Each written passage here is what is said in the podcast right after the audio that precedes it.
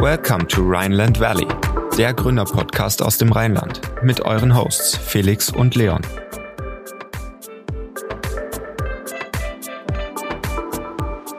Herzlich willkommen zur achten Folge Rheinland Valley, dem Gründerpodcast aus dem Rheinland.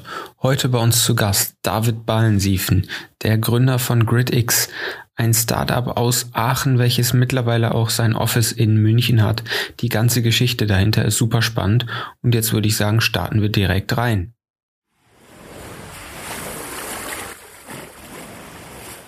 Herzlich willkommen im Rhineland Valley, der 30-minütige Gründerpodcast für zwischendurch. Heute mit David Ballensiefen von GridX. Hallo David. Hallo. Ja, wir freuen uns, dass du hier bist und würden direkt reinstarten. Vielleicht könntest du dich kurz vorstellen und uns unseren Hörern, Hörern auch mal kurz erklären, was GridX eigentlich macht.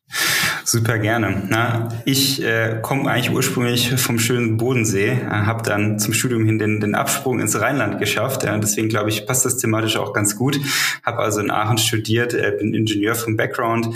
Äh, nach paar Stationen auch im Studium im Ausland habe ich dann bei der Trianel gearbeitet, das ist so ein ja, Stadtwerkeverbund auch in Aachen. Äh, und da habe ich mich dann das erste Mal auch wirklich intensiv mit dem ganzen Strommarkt befasst. Ähm, und äh, so ist dann eigentlich auch die, die initiale Idee oder die Grobidee zu, zu Critics entstanden. Aber fairerweise äh, muss man dann dazu sagen, ist das Ganze so richtig gereift, als ich mit meinem Mitgründer Andy in Ecuador unterwegs war. Äh, ich war damals auf einer Forschungsreise mit dem Boot von, von Mexiko äh, Richtung Hawaii und dann nach Ecuador runtergefahren äh, und habe ihn dann dort in, in Ecuador getroffen.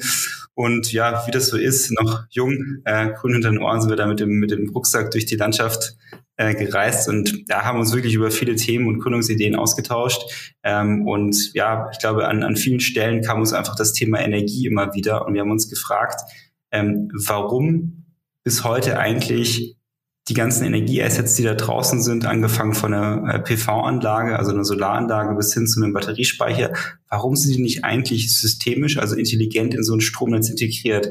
Und das war für uns so eigentlich die wirkliche Zündungsidee, wo wir gesagt haben, Mensch, äh, da müssen wir was machen.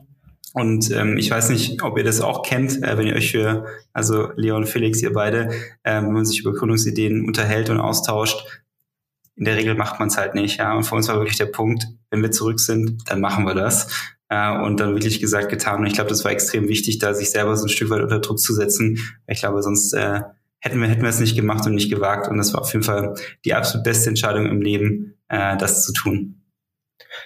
Ja, das ist schon mal sehr interessant. Ja, das können wir, glaube ich, auch sagen. Ich glaube, da geht es gar nicht so darum, dass die erste Idee direkt sitzen muss. Ich glaube auch, da ist dann viel Austausch dabei. Und ich glaube auch, wenn die erste Idee dann ähm, nicht umgesetzt wird, ist das gar nicht so das Problem, bis man dann irgendwann zu einem Punkt kommt, wo man ähm, eine Idee gefunden hat, wo man sagt, äh, das könnte man umsetzen und das ist eine gute Idee. Und dann geht es darum, dass man das auch wirklich anpackt.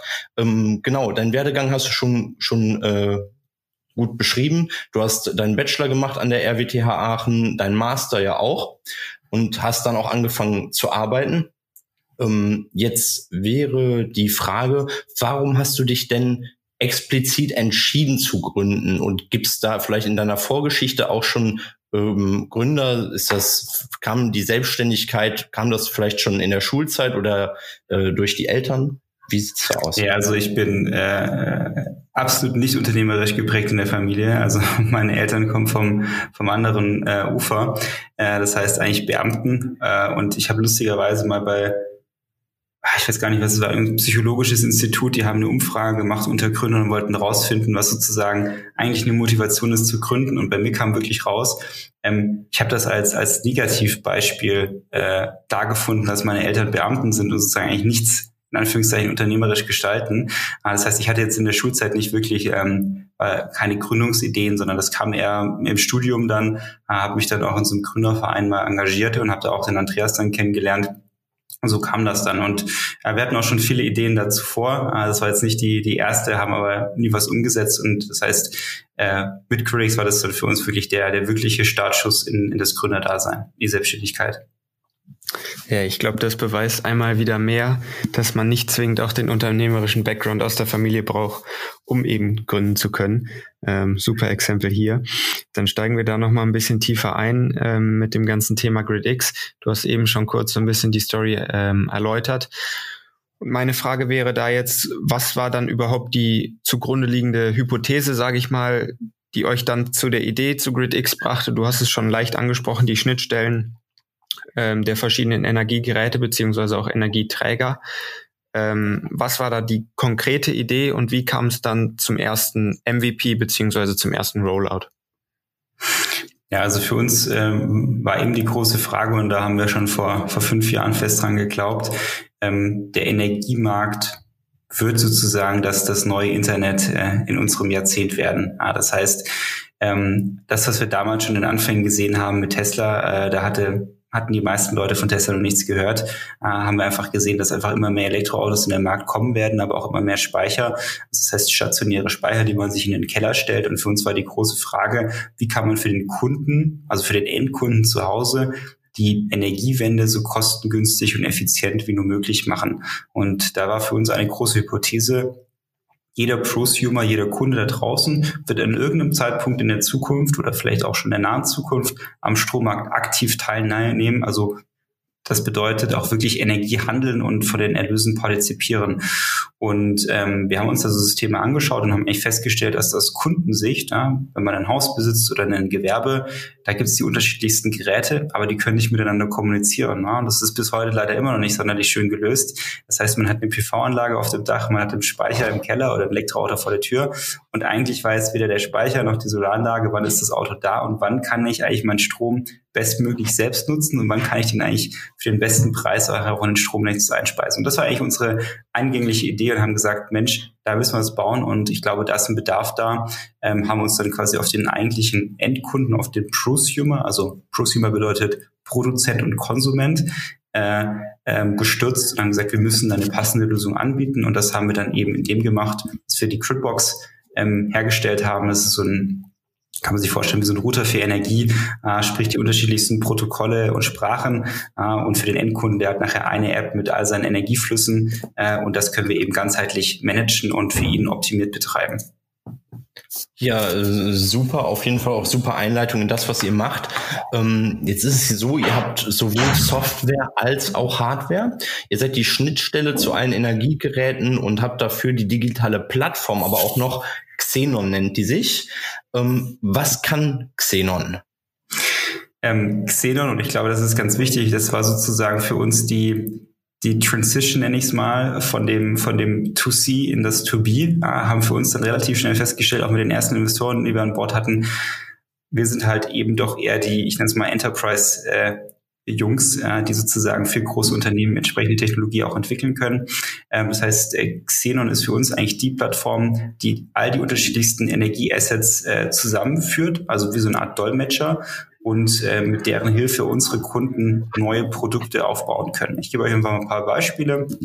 Ja, ähm, es gibt einen Hotelbetreiber und der möchte seine Ladeinfrastruktur möglichst ähm, intelligent managen. Äh, dann kann unser Kunde sozusagen ein passendes Produkt dafür entwickeln. Sprich, ähm, der, der Hotelbetreiber muss nicht hunderttausende Euro in den Netzausbau investieren, sondern kann, kann eben eine intelligente Lösung von unserem Kunden zum Einsatz äh, oder beziehen äh, und so elementar viele Kosten sparen. Also es kann wirklich bei so einem Hotel schnell in die Hunderttausende gehen. Äh, aber im Kern ist es viel wichtiger, äh, sozusagen jetzt die, die, die Brille unseres eigenen, also eigentlichen Kunden nochmal aufzuheben. Das ist zum Beispiel ein E.ON oder ein Fissmann, also das große To-Be, äh, die eigentlich eine digitale Transformation beschreiten. Das heißt, die ja, muss man sich vorstellen, waren es eigentlich nicht gewohnt für den Energiekunden auch wirkliche Produkte zu entwickeln.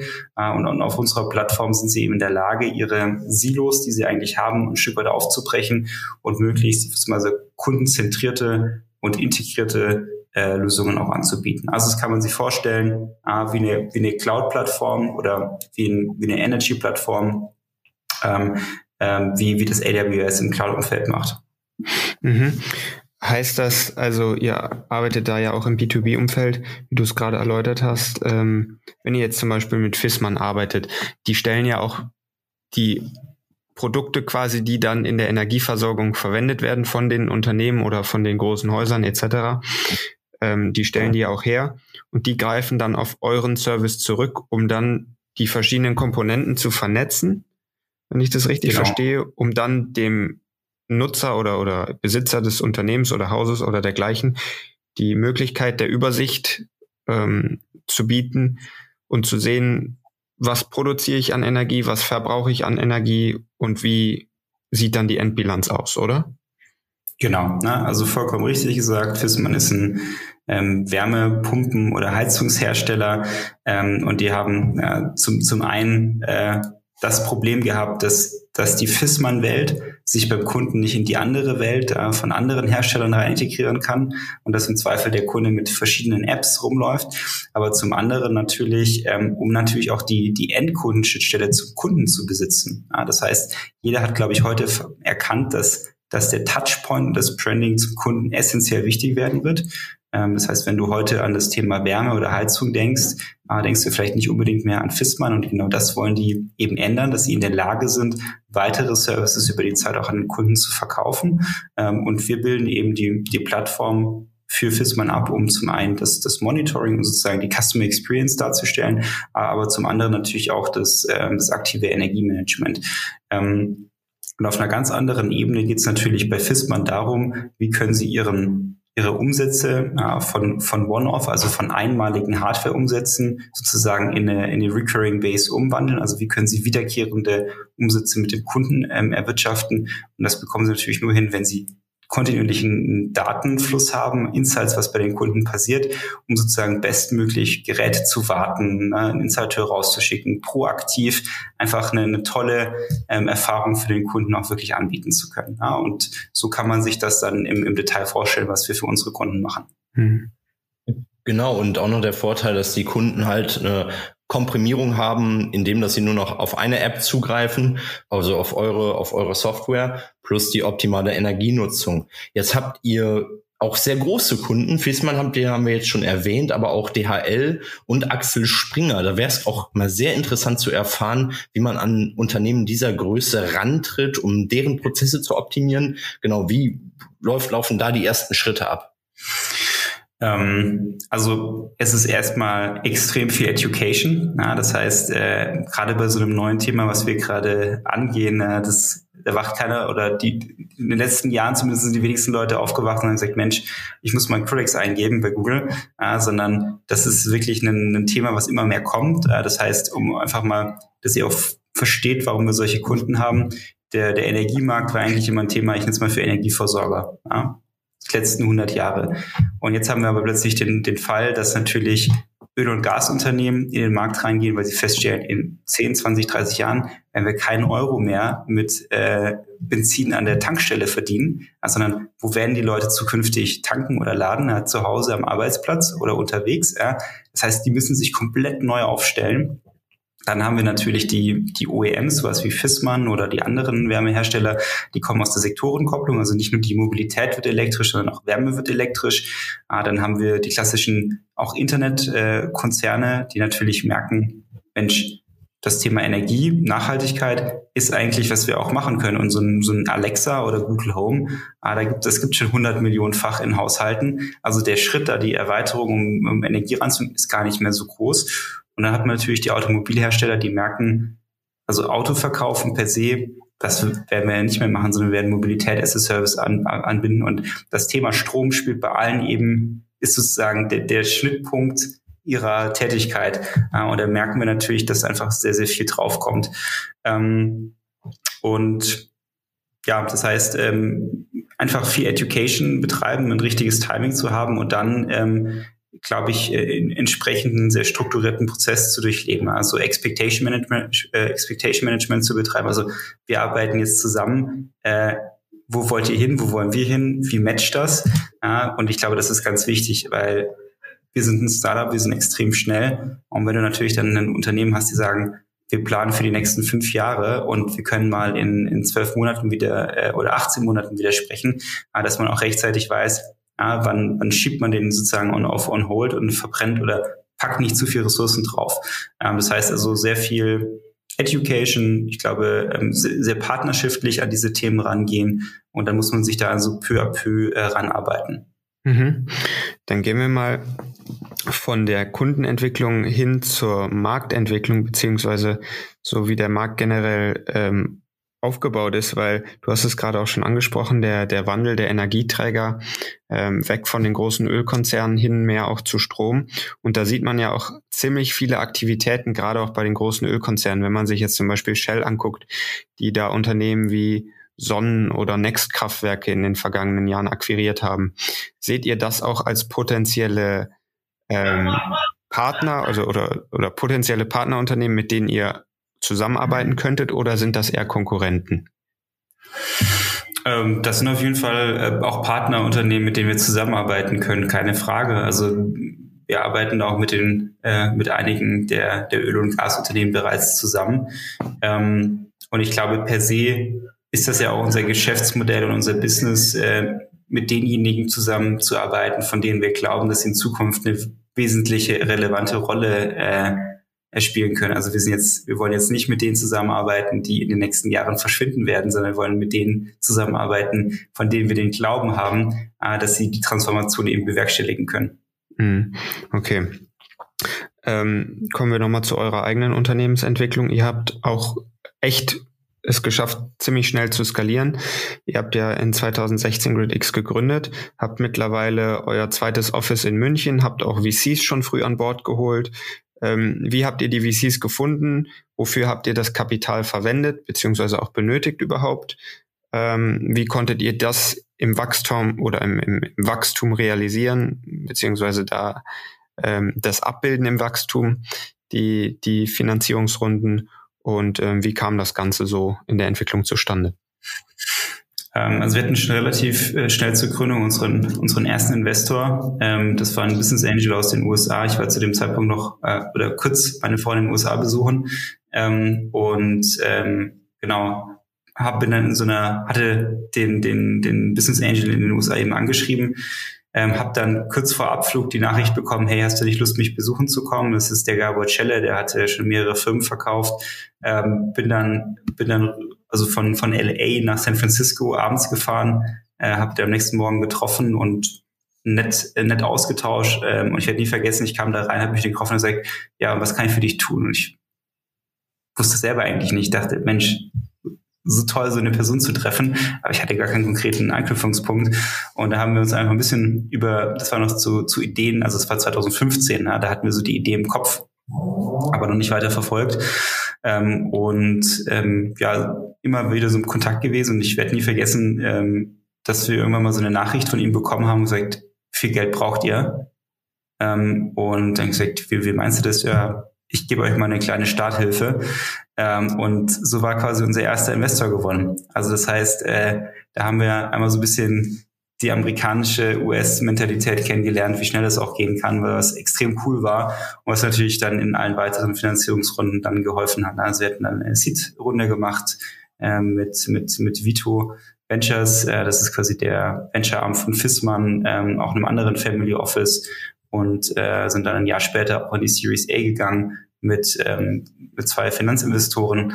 Ähm, und ich glaube, das Geld man braucht natürlich immer einen Plan, äh, aber viel, ähm, viel wichtiger ist natürlich, äh, ja, einfach schnell zu skalieren und in diesen Markt reinzukommen und auch Proof zu zeigen, dass das, was man irgendwie äh, versprochen hat, auch eintreten wird.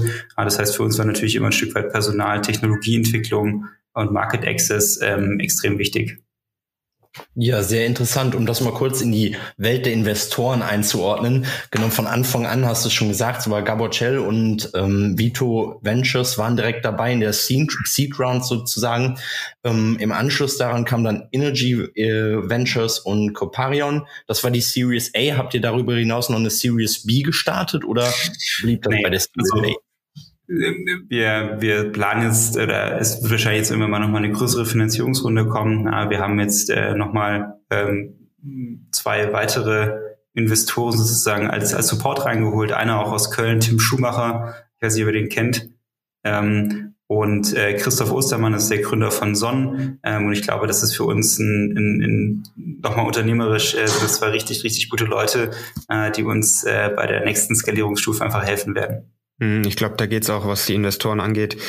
Wenn man jetzt gerade so die Story ein bisschen verfolgt von, von Gabor Celle hin zu denen, die du gerade angesprochen hast, geht es auch, glaube ich, viel um das Zwischenmenschliche und den Support, den einem die Investoren bieten können.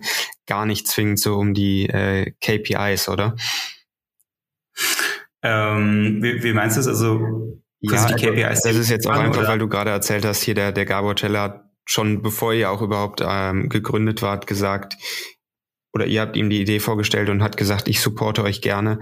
Und dass es da auch einfach viel um das Zwischenmenschliche geht, dass man sich versteht mit seinen Investoren, dass sie einem supporten können und die Idee natürlich auch gut finden müssen.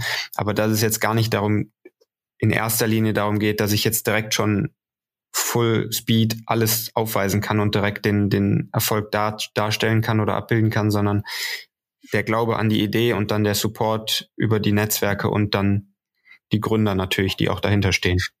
Absolut. Am Ende des Tages ist ein, gerade in der Anfangsphase das Investment im Team eigentlich immer das, die, mit die Hauptentscheidung. Ich es jetzt noch nicht auf der anderen Seite, aber zumindestens ähm, du hast ja nichts. Du hast eine Idee, du hast eine PowerPoint äh, und hast einen Markt und was sollen die denn glauben? Äh, also die, die glauben an den Markt und das kann man sich irgendwie ähm, per Recherche erarbeiten. Aber du musst einfach zeigen, dass du die richtige, das richtige Team hast oder die richtige Person seid, um das nachher auch zu exekutieren, ne? dass ihr wisst, wie man Geld beschafft, wie man den Markt rangeht, skaliert. Und am Ende des Tages ist das natürlich auch äh, People-Business. Ähm, umso größer man wird, ne, umso weniger wichtig wird das natürlich. Aber nach wie vor, und das gilt natürlich auch für Enterprise Business, also was wir machen im Vertrieb, ähm, es machen heute immer noch bei größeren Geschäften immer noch Menschen mit Menschen Geschäften. Und das ist, glaube ich, ganz wichtig äh, zu verstehen. Und das ist natürlich auch ein Vorteil, äh, den man ein Stück weit noch hat. Ja, super interessant.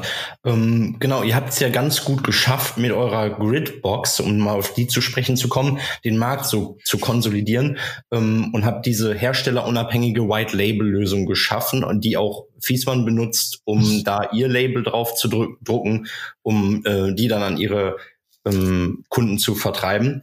Ähm, gibt es über Fiesmann hinaus noch weitere Reseller, die euer Produkt benutzen und mit eurem Produkt oder quasi euer Produkt wieder vertreiben?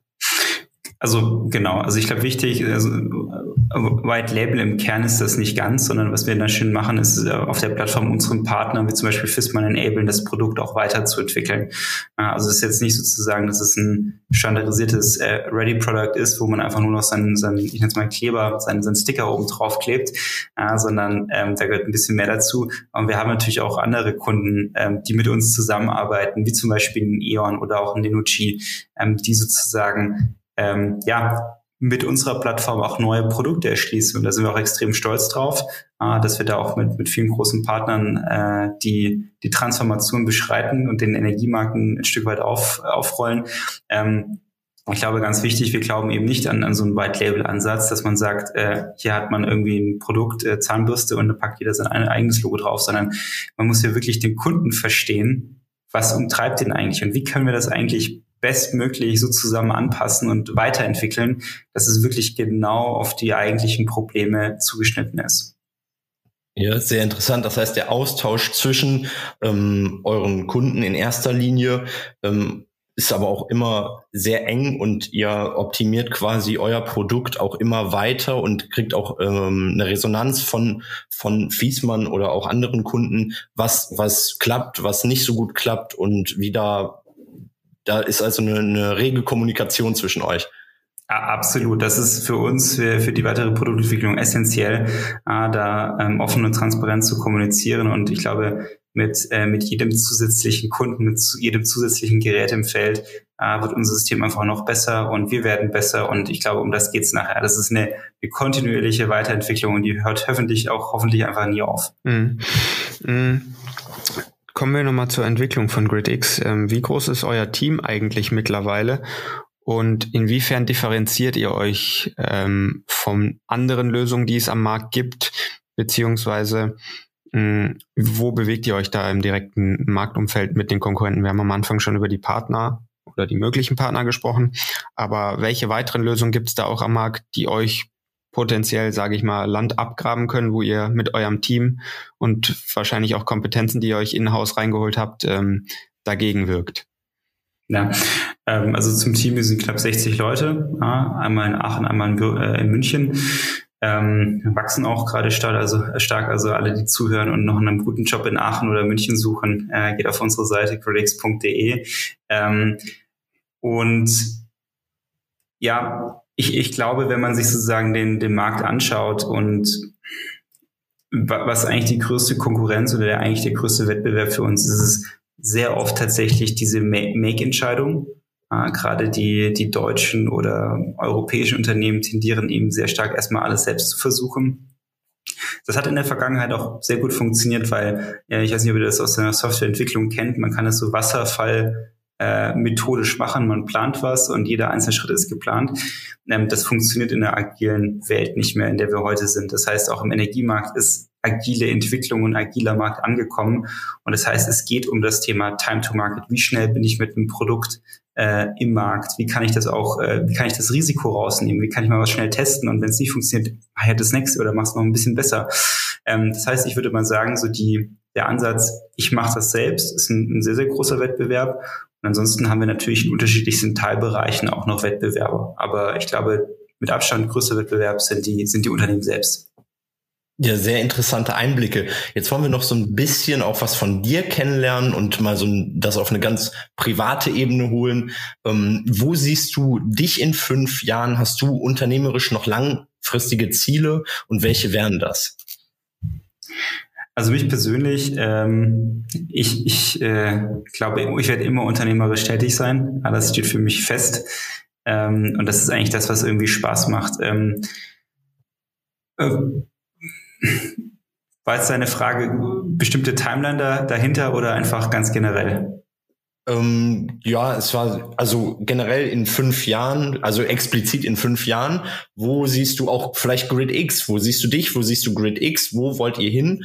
Und ähm, was hast du darüber hinaus noch für unternehmerische Ziele? Wo soll's am Ende? Wo möchtest du in einem gesunden Alter stehen mit deiner Firma oder mit deinen Firmen bis dahin vielleicht sogar. Ähm, genau, vielleicht kannst du da noch einen kleinen Einblick geben. Gerne. Ähm, also ich glaube, mit, mit in fünf Jahren mit Critics, ich glaube, das Allerwichtigste ist, wir wollen eigentlich der signifikante Player, die Energieplattform für den Energiemarkt sein. Ja, sprich, wir wollen bei allen großen Unternehmen ähm, vertreten sein in Europa, aber auch gerne in den USA und anderen Ländern. Und ich glaube, äh, wenn man irgendwann mal ein paar Jahren den Vergleich äh, ransieht und jemand fragt, was, was macht Critics und die sagen, das ist das AWS oder das Azure für, für, für Energy, ähm, dann haben wir, glaube ich, vieles richtig gemacht und das äh, wäre sehr schön, das schon in, in drei, vier, fünf Jahren zu erreichen. Ähm, und ich glaube, so unternehmerisch, wo geht die Reise mit Critics hin? Ich glaube, wir sind im Energiemarkt wirklich am Tag null oder vielleicht am Tag eins. Wir stehen ja so am Anfang. Ah, das, das, äh, wir können uns nicht vorstellen, wie groß das Thema noch werden wird. Ähm, ich denke immer nur so zurück, was vor fünf Jahren war und wo eigentlich da das Thema Elektromobilität stand, wo es jetzt heute steht. Gestern war der Power Date von Volkswagen. Das heißt, ich glaube jetzt, äh, die letzte Schlafmütze in Deutschland hat auch erkannt, äh, das, das Thema ist real und es ist kein, kein Bullshit-Bingo aus den USA. Äh, und ich glaube, ich würde ja gerne in den nächsten Jahren und vor allem in den nächsten Jahrzehnten dieses Thema gerne mit, mitgestalten, weil ich glaube, man kann so wirklich Impact unternehmerisch haben, aber vor allem auch auf die Welt. Und ich glaube, das, das reizt mich extrem, was Sinnvolles zu tun, äh, was Nachhaltiges. Und ich glaube, jeden, jede Kilowattstunde, die ich optimiere, ist eine Kilowattstunde, die der Welt auch irgendwie hilft. Ja, ich glaube hier die deutsche Industrie beziehungsweise insbesondere die deutsche Autoindustrie, wo du es gerade mit dem Power Day angesprochen hast, hat so ein bisschen die Augen geöffnet bekommen in den vergangenen zwei bis drei Jahren. Ähm, gerade auch mit dem Power Day in Anlehnung an äh, Tesla mit seinem Battery Day. Ähm, und ich glaube, genau jetzt ist die richtige Zeit, um da in dem Markt aktiv zu werden und auch da das Wachstum mitzunehmen. Ähm, kannst du und möchtest du da vielleicht auch einen kleinen Einblick in konkrete Projekte, die ihr aktuell äh, bearbeitet oder auch in, in naher Zukunft ähm, bearbeitet äh, mit GridX? Kannst du da kleine Einblicke, Einblicke geben? Genau, also ich glaube, der, ähm, der ja, die, die größte Erneuerung bei uns wird natürlich sein, dass wir unsere Plattform, die Xenon-Plattform, ähm, öffnen, na, sprich ähm, per, per Self-Service auch für jeden erreichbar machen werden. Ähm, das bedeutet, wir wollen ein Stück weit den Unternehmen den Zugang demokratisieren. Das heißt, es soll kein Luxusgut sein, geile Produkte für den Energiemarkt zu, zu entwickeln, sondern ähm, von klein bis groß, jeder, der irgendwie skalieren kann, also die Möglichkeit bekommen. Und ich glaube, ähm, da werden wir ähm, extrem viel, viel Value und Wert für unsere Kunden nochmal heben. Und ich glaube, das wird für uns äh, in, den, in den nächsten, ich würde mal sagen, neun bis zwölf Monaten das große Projekt intern hier sein. Ja, David, dann äh, vielen Dank für diese vielen Einblicke. Hat uns sehr viel Spaß gemacht und wir würden jetzt in unsere Kategorie Private Insights starten. Wir haben für dich sechs Fragen vorbereitet, drei unternehmerische und drei privatere und damit würden wir jetzt reinstarten. Bist du bereit? Ich bin bereit.